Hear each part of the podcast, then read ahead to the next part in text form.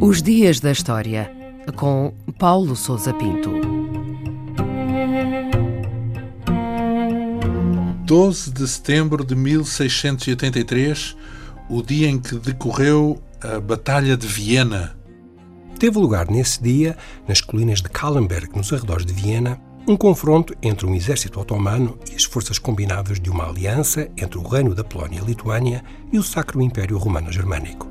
Tratou-se, no essencial, de um momento decisivo do socorro a Viena, que estava cercada há dois meses e em risco de cair nas mãos dos turcos otomanos.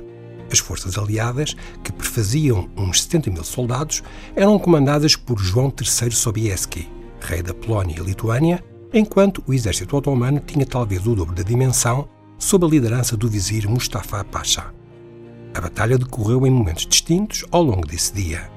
A cavalaria otomana fez uma primeira carga sobre as forças germânicas durante a madrugada, mas Mustafa Pasha decidiu prosseguir a sua ofensiva contra Viena, talvez esperando tomá-la rapidamente.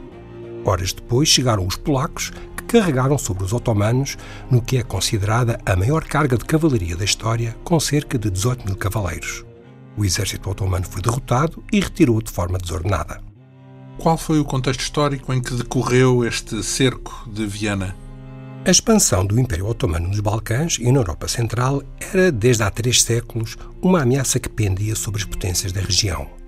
Viena tinha sofrido um primeiro cerco em 1529 e diversos reinos e principados, nas atuais Hungria, Roménia ou Sérvia, haviam assumido a vassalagem aos otomanos.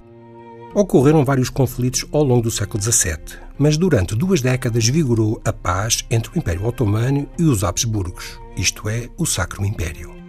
Em 1681, uma série de escaramuças entre os Habsburgos e um principado húngaro, vassalo dos otomanos, forneceu ao sultão Maomé IV o pretexto para preparar uma ofensiva em larga escala contra o Sacro Império. A 6 de agosto de 1682, a guerra foi declarada. Seis meses mais tarde, os otomanos começaram a reunir um poderoso exército, formado por forças próprias e por contingentes dos Estados vassalos, que marchou em direção a Viena. O cerco começou a 14 de julho de 1683, enquanto a Polónia e vários principados germânicos preparavam um exército de socorro. Quais foram as consequências desta Batalha de Viena? Os exércitos vitoriosos do Sacro Império e da Polónia-Lituânia foram recebidos como libertadores em Viena e João Sobieski ficou definitivamente consagrado como um herói da cristandade europeia. O fim do cerco de Viena teve um profundo impacto na história política da Europa e do Médio Oriente. A derrota otomana assinalou o fim da expansão na Europa Central e marcou o início da desagregação do domínio turco na Hungria e nos Balcãs, que ficou consagrada 16 anos mais tarde, em 1699, pelo Tratado de Karlowitz. A batalha foi celebrada por toda a Europa, merecendo o elogio de monarcas e do próprio Papa.